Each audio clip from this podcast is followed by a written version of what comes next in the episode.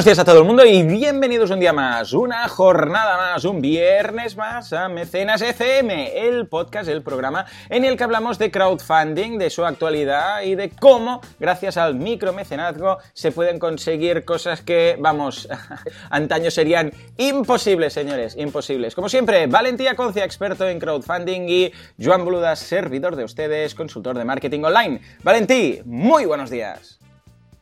¿Qué tal? Muy buenos días. Este final de semana ha sido un poco estresante, con mil historias por ahí, tú por un lado, parecía tú a Boston y yo a California, Exacto. ¿no? Lo que el otro día. Sí, sí, yo estaba sí, en pero bueno, ya Barcelona. estamos aquí. Hey, yo estaba en Barcelona en el e-show que me invitaron de, de la Caixa para hacer una charla ah, sobre temas de open source y emprendedores y de todo un poco.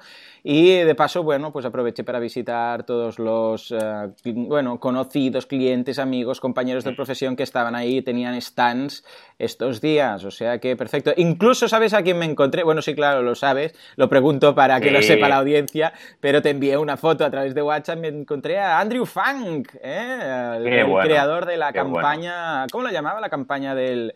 de Demos una oportunidad. ¿O cómo lo llamaba? ¿Cómo era el nombre? Era Homeless Entrepreneur Homeless y Entrepreneur. era démosle una oportunidad a Marcos. Ahí está, démosle una oportunidad a Marcos. Pues muy bien, te mandé la foto ahí, después la colgaremos en las notas del programa. Te doy permiso, cuélgala, cuélgala. O sea que muy Sí. bien, ¿cómo, cómo ha ido? eh, bueno, y tú, tú también, ¿no? ¿Cómo ha ido el viaje eh, que hiciste ayer? eh, ida y vuelta, ¿verdad? Sí, de vuelta a Santiago de Compostela. Muy bien. Estuve con CREA, con la asociación de... Sí, sí, la verdad Pero es no, que... no fue un camino Claro, hay Santiago. sitios... No, no, no, no, no, no, no, no. Si hubiera sido un camino de Santiago en un día, vamos. fue, fue ida y vuelta en avión. Y bueno, fui a CREA, a la organización de. a la sede del SGA de Santiago de Compostela y a la organización de creadores audiovisuales y directores de. Galicia. Y la verdad es que estuvo muy bien. Hicimos una sesión de crowdfunding audiovisual, que también bien. subiré el material a, a la web. Muy bien. Y muy bien, porque claro, centramos todo, todo el- eh, la temática en crowdfunding de cine. Y la verdad es que fue muy curioso ir analizando campañas, 17 campañas de cine que estuvimos analizando. Y cosas curiosas, como por ejemplo, mm, casi no hay objetivos ampliados en el cine. Es decir, Es no te encuentras campañas que te digan, oye, si llegamos a tal, hacemos esto. Y mira que es. Oh, daría mucho fácil, ¿no? juego. Y tan. Sí, Estilo, y- vamos a invitar pues- a tal actor o ficharemos a no sé quién. O... ah, Esto, esto estaría Sí, magnífico. exacto. Y cuesta un montón, con lo cual te das cuenta de que temáticamente hay verticales que todavía en el crowdfunding tienen que desarrollarse un montón en cuanto a cómo se hacen las campañas, cómo se diseñan y cómo se mejoran. Pero bueno, para los creadores que estaban allí en la sala, súper bien. Y la verdad es que es súper agradable también todo, ¿no? Un poco misión imposible para un vegetariano vegano comer por ahí. Pero, pero lo conseguí, lo conseguí. Te entiendo perfectamente. Yo también fui a comer con el director de uh, Sideground en España, aquí, que me, no- nos invitó, me invitó a mí a unos cuantos, ah, y era el hotel que está justo ahí en Plaza España, el Hotel Plaza, y, mm, y me costó, ¿eh? Porque había solo un par de opciones veganas, típica ensalada y tal, pero sí, lo conseguí. O sea que, vamos, es posible, es posible. Buscando, indagando y rascando un poquito, es posible. Pudiste al menos comer algo, ¿no? Sí, sí, sí. Es que al final es lo que tú, lo que tú dices, ¿no? Si te lo espabilas y vas ahí bien mentalizado, lo consigues, siempre lo consigues. Y si no lo pides y siempre la gente es súper agradable, te dice, hey, sin ningún problema, te voy a hacer esto, lo otro y ya está. Muy Y en un momento te preparan algo, ¿no? Es muy, es muy curioso y me encanta ese respeto que, que- que siente la gente de la profesión, ¿no? Cuando, cuando comentas que eres vegetariano o vegano, porque te tratan como si tuvieras una... O sea, en el sentido de que se preocupan, ¿no? Y dicen, oye, te, te hago algo especial, no te preocupes, ¿no? Y eso está muy bien, la verdad. Estupendo. Sí, sí, la verdad es que yo creo que es exactamente lo que dices tú. Todo el mundo se adapta, todo el mundo se adapta. Hacer una ensaladita. En fin, eh, una semana un poco de locos, ya lo sabéis. eh, respectivas páginas web, boluda.com eh, para temas de marketing online, banaco con 2cs.com para temas de crowdfunding y crowd days si queréis estar enterados de cuándo vamos a hacer las cuatro, en este caso, porque son cuatro ni más ni menos, de ediciones de crowd days este año. Y evidentemente mecenas.fm para estar al día del podcasting eh, de, en este caso, crowdfunding. Venga, pues eh, vamos a empezar ya, ahora sí, con el eh, programa, con la escaleta que tenemos ya aquí preparada del día, con una noticia muy interesante que me llegó, no sé, es de esas noticias que cuando me llegó, me llegó no por el mundillo del crowdfunding, sino por otras cosas, por eh, compañeros, por el sector de marketing online, por todo este tipo de cosas, ¿no? Y es una, es una nueva plataforma, cada vez hay más plataformas, ya lo sabemos, de temas de crowdfunding, y esta es Chaosbox, chaosbox.com, y es muy curioso, porque tienen un método de pricing, o sea, un método de, ah, de que te cobran, muy interesante, muy interesante, porque, por ejemplo, hasta los 5.000 dólares, porque estamos hablando de una ah, plataforma americana, no te cobran nada. No hay comisiones para, eh, no hay comisiones eh, mensuales, no hay comisiones para ningún tipo de eh, campaña. pero luego, cuando te lo pasé, Valentí, te, interesó mucho y después me hiciste algunos comentarios a través de correo que me gustaría que, comentaras acerca de esta, de esta nueva plataforma. Y si crees que puede tener interés en quizás, ¿por qué no?, hacer un modelo parecido aquí en España. Pues sí, la verdad es que me parece súper interesante esta plataforma, sobre todo por lo que decías del modelo de negocio. Es decir, tienen un mixto, porque por una parte son planes, como si dijeras, oye, pago tanto al mes, tanto al mes y tanto al mes.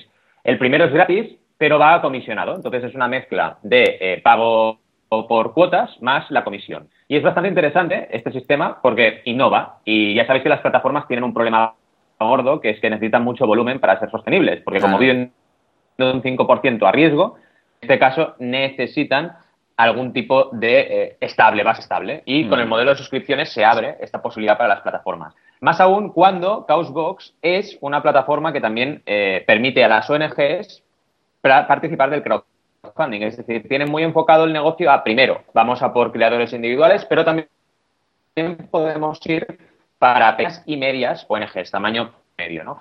Y, por ejemplo, el tamaño medio son 49 al mes y el tamaño grande 129 al mes. Es una manera curiosa de plantear el crowdfunding. Y luego a nivel de diseño es muy chula, la verdad. Es una plataforma chula, es una plataforma que está bien trabajada y eh, que, bueno, como decíamos, eh, como decías tú antes, siempre es bueno tener nuevas plataformas y nuevos agentes del mercado, ¿no? También dicen que eh, tienen un servicio al cliente muy bueno, que tienen una promoción muy buena a nivel de comunidad pero bueno, esto, como siempre, hasta que no lo pruebe, no lo veo, no lo creo, ¿no? O sea, lo dice en su web, pero todavía no, tengo, no he conocido ningún creador que haya hecho campaña allí, ni lo he comprobado en primera persona, ¿no? No digo más que nada porque las plataformas normalmente son eso, plataformas, ese tipo de herramientas, ¿no? Eh, y luego la comunidad la tienes que hacer tú y, y todo es bastante dependiente como siempre hemos hablado en Mecenas FM, de tu propio trabajo y el 90% de los impactos los generas tú con tu propio movimiento y tu propia estrategia de comunicación, ¿no? Pero ellos dicen que tienen una, comunidad, una promoción a través de su comunidad fuerte.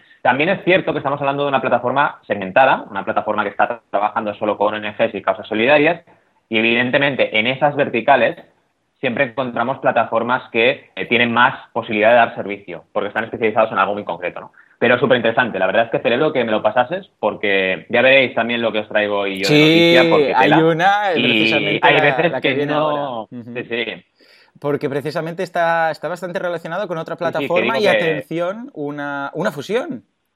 Bueno, una fusión, una adquisición, por decirlo así. Sí, correcto.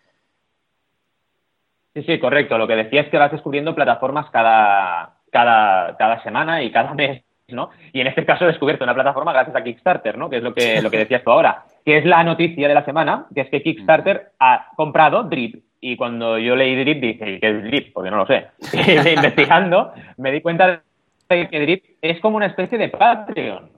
Claro, sí, sí, sí, sí. bueno, es como una especie fíjate de que Drip un poco, de alguna forma, emula la idea de goteo también y también juega con las mismas palabras. Y eh, Get Wet es su, eh, su especie de eslogan, mójate, ¿no? Drip, gota, goteo. Me, me, gustó mucho el nombre. Yo también eh, debo, debo, reconocer que lo, lo conocí a través de esa adquisición. Sí, sí, es que es espectacular. Hay plataformas que en el mundo normal es que no tengamos todas fichadas, ¿no? Y es una plataforma de suscripción que además llevan tiempo eh, trabajando y que ahora Kickstarter la ha comprado. Es la primera vez que Kickstarter eh, realiza una compra de este tipo. Además, me encanta el estilo de Kickstarter porque em, en el blog ya te ponen el titular diciendo Drip Kickstarter. Es decir, a lo mejor este artículo en otra plataforma hubiese sido hemos comprado a Drip, no sé qué. No, ellos lo hacen al revés, ¿sabes? no, no, Drift se une a nosotros, ¿sabes? No es que nosotros les compremos, ¿no? Que es la realidad. Claro. es así, ¿no? De hecho, lo que decían es que Drift estaba a punto de cerrar. Eh, iba a cerrar hoy, el 18 de marzo, y yo hoy me he hecho la cuenta en Drift, ¿vale? Y justamente la han comprado en Extremis y me parece súper interesante. ¿Por qué? Porque Kickstarter a partir de ahora puede innovar y puede hacer otro tipo de crowdfunding, el crowdfunding recurrente de Patreon, que vamos, era de, de, cajón. Si ahora lo piensas con retrospectiva, claro, a todo lo pasado es muy fácil. Pero si lo piensas con retrospectiva, es, lógico, porque Kickstarter, viendo cómo está creciendo Patreon, tiene que ver que el crowdfunding recurrente les va como anillo al dedo. Es que es de lógica, porque es que además es un crowdfunding creativo, es un crowdfunding ideal para gente que crea contenido constantemente. Vamos, eso es Kickstarter. Entonces me parece súper interesante. Yo creo, apuesto, ¿eh? Aquí está, tú también puedes hacer aquí tus apuestas, pero creo que no van a hacer cambio de naming. Es decir, que Drip va a seguir siendo Drip, pero lo van a gestionar a través de Kickstarter. Entonces Kickstarter será lo que es y Drip será lo que es, pero van a hacer cross promotions, ¿no? Que es lo interesante. Sí, sí, completamente. Estamos y no sé, ¿qué te parece a ti la noticia? Pues que vaya. Me parece estupendo. Yo creo que básicamente Kickstarter aquí ha visto la posibilidad de hacer inventos, hacer experimentos, comprando esta. Eh, además, le habrá costado a precio de saldo, porque evidentemente una, una plataforma que iba a cerrar, pues, a ver, no digo que solo el dominio ya vale la pena, porque drip.com ya sabéis que es como gotear.com, para entendernos, o goteo.com, ah, con lo que el nombre ya lo vale. Ah, y después, evidentemente, eh, yo creo que han dicho, mira, estos de Patreon que hacen cosas así, que mueven dinero, vamos a pillar drip, vamos a meterle un poco de caña al tema y vamos a ver qué podemos encontrar, qué podemos experimentar, vamos a jugar un poco con gaseosa, por decirlo así, que no digo que vayan a hacer el loco, pero, claro, eh, y es muy curioso, porque a ver, en marketing el, líder tiene que jugar de líder y el seguidor tiene que jugar de seguidor y no puede hacer qué cosas según qué cosas el mm. líder, porque se la puede, o sea, puede, puede caer.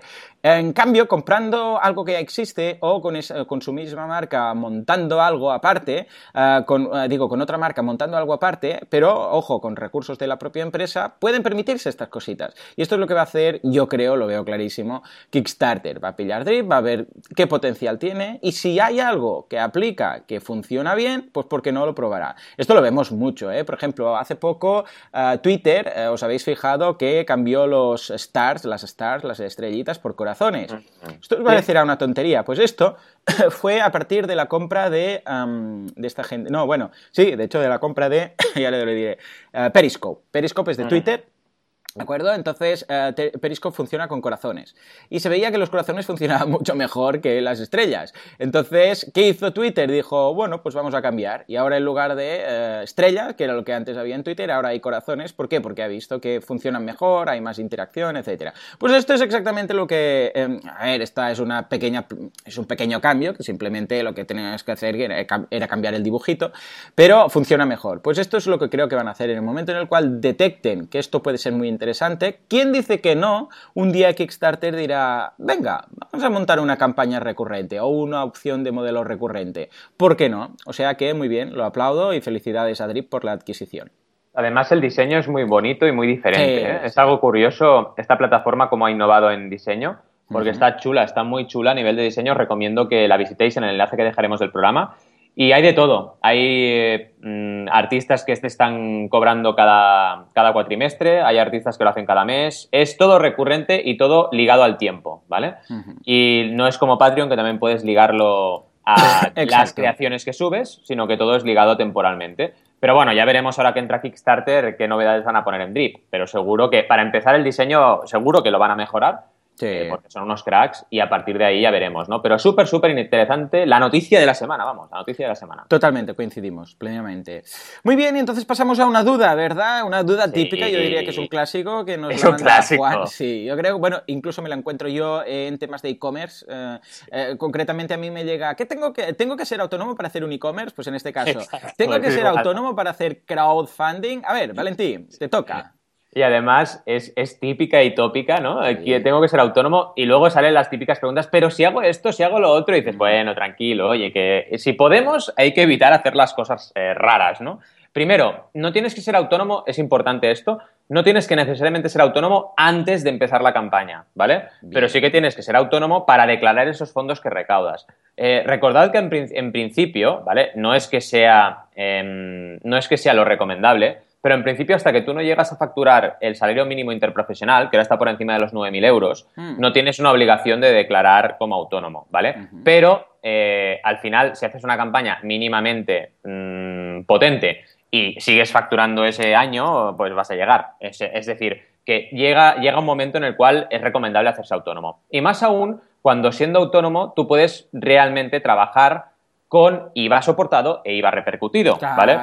claro, ahí está el tema. El tema es que la gente se pone muy nerviosa cuando hablas de IVA y crowdfunding, ¿no? Porque se pensaban que crowdfunding era como una especie de antisistema anárquico, ¿no? Y que todo eran donaciones y cuando les dices, no, no, no, es que estás vendiendo CDs. ¿Cómo no? Pues sí, estás vendiendo CDs y eso lleva IVA. Pero si tú además eres prudente y vas recogiendo todas las facturas de tus proveedores, Luego, claro, tienes un IVA que soportas, porque el que te hace el diseño de la portada te va a cobrar IVA si lo hace bien. El que te alquila la sala de producción y de edición del disco te va a cobrar IVA si lo hace bien, etcétera, etcétera. Y al final no es una carga de 21% directo para la campaña. Ah, depende de cuánto te cobren, ¿no? A ti, pero en realidad estás haciendo una carga de entre el 10 y el 14% aproximadamente y ya no es lo mismo. Entonces, puedes hacer las cosas bien y realmente si lo trabajas bien no tienes por qué ser penalizado en exceso, ¿no? Está claro que la cuota de autónomo es la que es y la cuota de autónomo eh, hay que pagarla y ahí es donde realmente te encuentras con la problemática para subsistir, ¿no? Pero para tú declarar ese ingreso tienes que ser autónomo. Y además, luego pensad en el IRPF también, porque si ese dinero te entra a ti, pues también estás haciendo un incremento patrimonial, ¿no? En cualquier caso, eh, yo siempre recomiendo hacerlo y lo que sí es verdad es que relajo mucho a los creadores en el sentido de decirles, no, antes de empezar no hace falta. Tú primero haz la campaña, recauda y cuando recaudes te das de alta, ¿sabes? Y, y así también la gente se lo toma con un poquito más de calma, ¿no? Exacto, sí, sí, o sea que ahí queda. Ah, vemos, ya os digo, vemos que... Pero ojo, la idea es que ¿cuándo deberías, en qué momento exacto deberías hacerlo? Porque, claro, la gracia del crowdfunding es que tú puedes montar la campaña y si no funciona, pues no tienes que hacer ningún trámite, no tienes que hacer nada, ni empezar, ni nada. En cambio, lo que decíamos, si lo haces sin crowdfunding, lo primero que tienes que hacer es montar una algo, lo que sea, jurídico. Es el caso, por ejemplo, que me mencionaba ayer precisamente Andrew, ¿no? Que me decía, no, ahora vamos a hacer una fundación, bueno, una fundación, no, una asociación o fundación, etcétera, ¿no? Para temas de, llevarlo todo bien y correcto. Pero antes hubiera sido impensable, ¿no? Es decir, no, vamos a desde, desde cero, vamos a empezar a hacer papeleo, no sé qué. No, no, no, espera, espera, espera. Valida la idea. Haz un crowdfunding haz una campaña de crowdfunding, hay gente, hay interés, tienes el dinero, te lo van a dar ahora, en este momento, espérate un momento, ahora te das de alta, haces lo que haga falta y todo eso, si lo has hecho bien, debería estar en el presupuesto de la campaña de crowdfunding. Hacer todo el papeleo, pagar a un gestor, pagar al notario, todo esto debería estar ahí para constitución de la empresa. Y esta es precisamente la gracia del crowdfunding.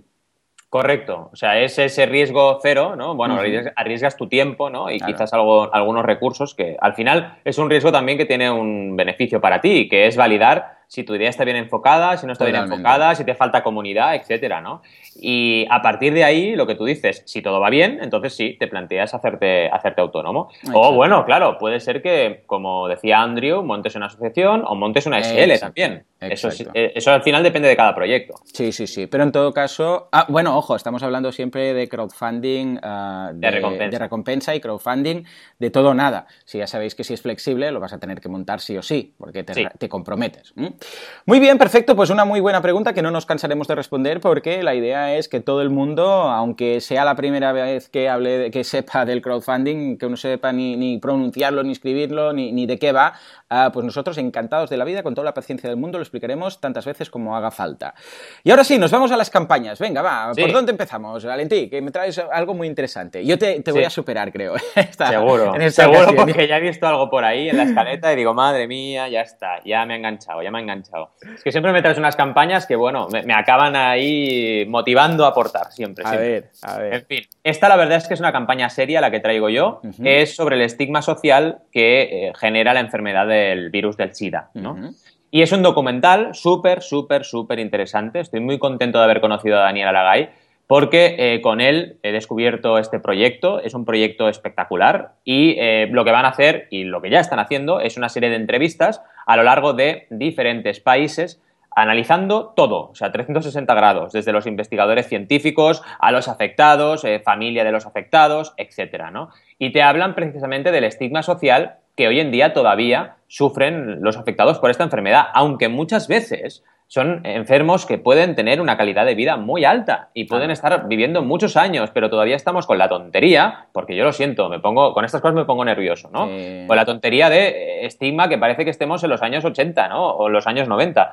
No, no tiene que ser así, ¿no? Y me encanta este proyecto por muchos motivos. Primero, porque está hecho con, con una profesionalidad espectacular, es decir, los teasers que ya te está poniendo Daniel y su equipo de cómo están trabajando la campaña son de una calidad inmensa. Y luego también, evidentemente, em, por eh, cómo han planteado la campaña, que es, oye, vale, yo tengo un bruto empezado, pero necesito, evidentemente, ir a más sitios para grabar más historias y luego, evidentemente, acabar la producción. Así que todo está muy bien pensado, muy bien trabajado. El objetivo son 20.000 euros, porque todo lo que es, mira, veniendo de CREA, también lo puedo decir, todos los proyectos que son audiovisuales tienen objetivos altos, ¿vale? Mm. ¿Por qué? Porque es muy caro, es que es muy caro. O sea, irte a un sitio, grabar, tener el equipo, localizar, luego postproducir, o sea, no es nada barato. Entonces, son, son campañas que no puedes poner un objetivo de 5.000, ¿vale?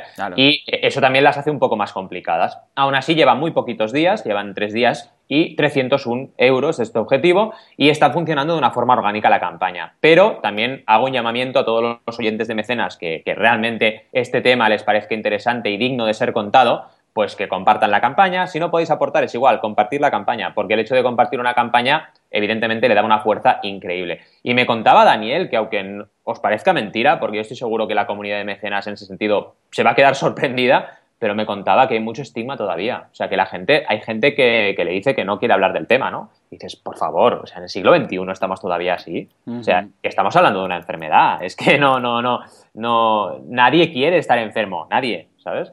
Es una cosa sorprendente. Y la verdad es que es un proyecto de esos que te pone la piel de gallina, ¿no? Es decir, vale, participo porque me encanta el proyecto y cómo está hecho, pero mucho más allá del producto, ¿no? Y además porque me dan una recompensa chula, porque las recompensas además son chulas, ¿no? Estamos hablando de lo de siempre, usual en este tipo de campañas, ¿no? Copias digitales, eh, agradecimiento en los créditos, también una descarga en mucha calidad y el DVD de la película, etcétera, ¿no?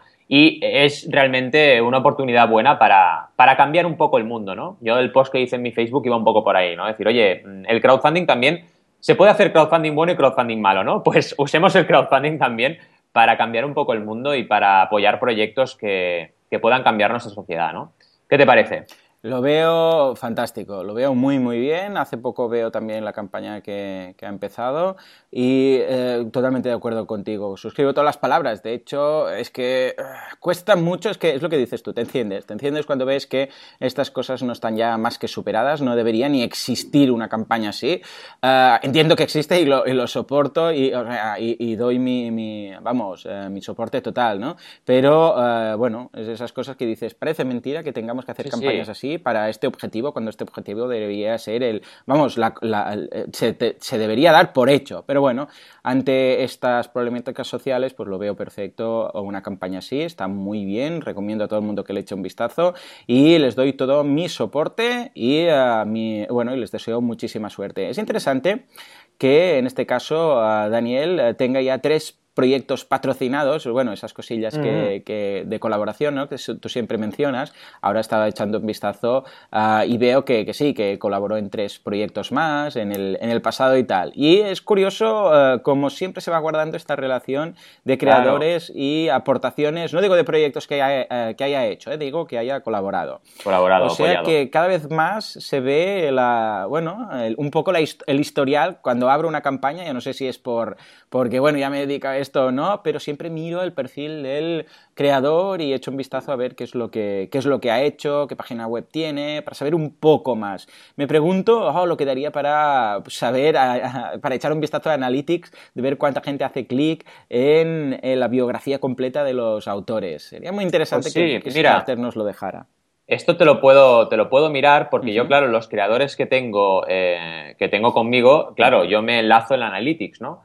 Y eso lo puedo ver. ¿Y puedes ver cuánta gente hace clic en las biografías? ¿sí? Eh, voy a mirar si puedo llegar a navegar hasta esa página, porque me parece muy interesante lo que dices. Es algo realmente un dato que nos interesa saber, ¿no? Estupendo. Pues sí, sí, mira, un día de estos tenemos que hacer un análisis exhaustivo de, esto, porque entiendo que se vincula totalmente, ¿no? Analytics con estas páginas. Sí, se vincula totalmente de entrada. Lo que tiene son los datos de la página principal, pero quiero ver si me, si me da también los detalles de las subpáginas, ¿no? Vale, exacto, si la gente va para ahí. Y si lo hace, vamos, genial. Y si no, es algo que yo creo que incluso es para enviarle un correo a Kickstarter para que te deje tenerlo, ¿no? Porque es algo muy importante. Claro, pensad que la gente, si va para ahí, que es bastante lógico que lo hagan, se refuerza mucho la regla de la identidad virtual, ¿no? Es que realmente si tú tienes una identidad fuerte, si tú estás generando confianza con tu usuario y con las aportaciones que has hecho y con qué has hecho en la plataforma antes de estrenar la tuya, tu, tu propia campaña, eh, pues eso mejora y hace que tu campaña tenga más éxito. Que yo, vamos, creo que es bastante lógico, pero estaría bien tener datos. Los datos siempre contrastan. Los datos siempre son muy útiles, muy, muy útiles. Y más para consultores, ¿no? Que es no solo una campaña, sino varias campañas y cada vez vas mejorando, pues, eh, los resultados de, la gente a la cual, bueno, le, ayudas a través de la, de la consultoría. Muy bien, pues venga, pasamos ahora a otra campaña, a otro tema completamente distinto, un tema más de ocio. Eh, The Nintendo Force. Y nos vamos a Patreon, ni más ni menos. No sé si tú eras socio del Club Nintendo. Pues sí, claro. yo también tengo el carnet, aún lo tengo, con mi carnet de socio, con Mario ahí. Me hacía mucha gracia que te enviaban una revista, ¿no? Y me gustaba mucho, ahora cuando lo, cuando lo diga en voz alta va a quedar muy cutre, pero la primera página cuando abrías había el Su Mario de Mario. Ah, sí, sí. En fin, pues había ahí, eh, decía su y después había un dibujo de Mario y era su Mario. Bueno, en fin. Bueno, la, la, revista del Club Nintendo, pues resulta que para los que la echamos de menos, atención, porque tenemos la nueva versión de la revista del Club Nintendo, pero no es oficial ni mucho menos. Se llama, pues como digo, Nintendo Force, The Nintendo Force, y es una revista de Nintendo. Y atención, porque esto está en Patreon. ¿Y qué es lo que han hecho? Y me ha gustado mucho cómo lo han montado porque han dicho, bueno, vamos a hacer una revista, vamos a hacer una revista pues mensual o semanal o lo que haga falta. En este caso lo vamos a hacer pues mensual, ¿no? ¿Y qué vamos a hacer? Pues vamos a ir a Patreon y vamos a decir que ah, vamos a pedir por cada revista. Ya sabéis que Patreon, como decías hace unos momentos, unos minutos, te permite cobrar cada mes o por cada obra que haces. En este caso, perfecto para las revistas. Es que es ideal. O sea, encaja perfectamente decir, vamos a hacer una revista. Mientras haya gente que aporte por cada revista, que es una especie de precompra, y ahí está clarísimo, ah, vamos a seguir lanzando la revista. En el momento en el cual no llegamos, pues no se hará la revista. Echadle un vistazo, ya han pasado, por cierto, ahora que digo esto, ya han pasado a la nueva interficie de Patreon. Recomiendo muchísimo que echéis un vistazo al, blog de Valentí, banaco con dos Cs.com, porque veréis una, una, ¿qué son? ¿Cinco o seis puntos? Cinco, ¿no? Sí, creo que son cinco puntos de las nuevas campañas, eh, de la nueva página de campañas en Patreon, que está muy bien, muy interesante. Echadle un vistazo porque veréis las, novedades. Bueno, pues eh, volviendo a la campaña, veréis que está muy bien, han aprovechado muy bien el espacio que tienen el encabezado, donde hay los números de las últimas revistas, donde hay la nueva, la, la siguiente, Newest Release, que es la número 20, que irá ni más ni menos, atención, que de Zelda, 30 años de Link. 30 años de este señor del gorro verde ah, con su espada. oh, qué tiempos aquellos, qué tiempos aquellos. Pues echarle un vistazo porque está muy bien. Básicamente lo que a mí me ha interesado es, son varias cosas. Primero, 10.000, y digo 10.000 dólares por cada revista, 10.285 por cada issue, en este caso, cada revista. 2.133 patrones, 2.133. Aquí alguien ha hablado de mm, eh, no robar, pero diremos tomar prestadas comunidades. Lo hemos visto en múltiples ocasiones. Si no tienes una comunidad, que esta gente, ojo, ya hace tiempo que están ahí, pero han aprovechado también la gente de, en este caso, de, eh, de eh, seguidores, eh, gente, bueno, podríamos incluirnos, ¿no? Gente, pues nosotros también estamos ahí, los que nacimos y crecimos en los años 80 con ese pickling de cuando abríamos la, la Nintendo y que habíamos soplado más de un cartucho para que cargara bien el juego, ¿no? Estos empezaron en... Ese truco era mítico. Era, ¿eh? era mitiquísimo. soplar el cartucho.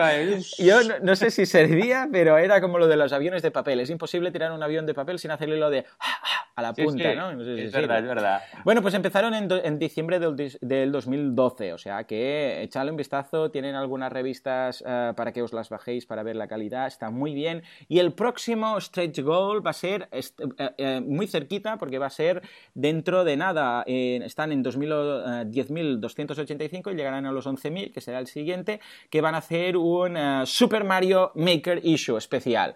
Con, atención, un Papercraft Mario, Model. O sea, van a hacer un Mario Papercraft muy chulo que eh, puedas hacer un Make Mario Yourself. O sea, imagínate, tú, está genial. Ah, una un rápido repaso a las contraseñas. Son 99 céntimos, que es el gracias típico, que hay 14 personas ahí. Fíjate la poca gente que se ha apuntado ahí, 99 céntimos.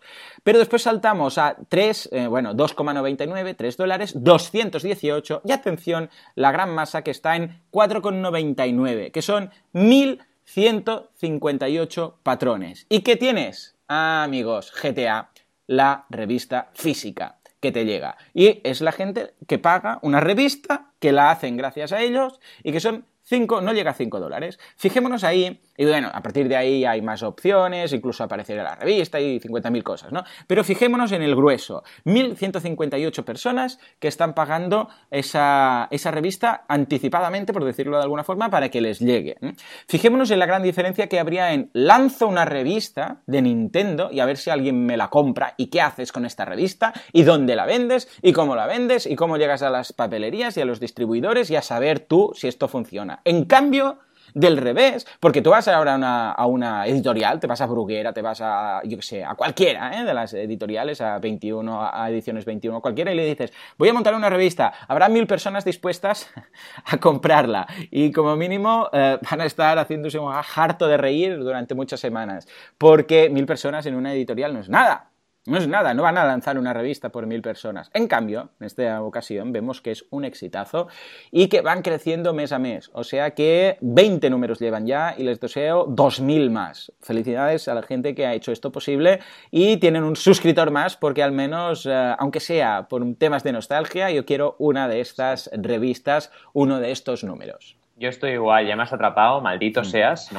Porque yo soy mega fan de Nintendo. Eh, la verdad es que tenía complicado, mi infancia fue complicada. Mis padres, desde aquí un llamamiento a mis padres, porque eh, no me dejaban tener consola, pero yo me daba igual, me iba a otros sitios, ¿no? Y me iba a casa de amigos y jugaba en la consola de los amigos, ¿no? Echa la ley, echa la trampa, ¿no?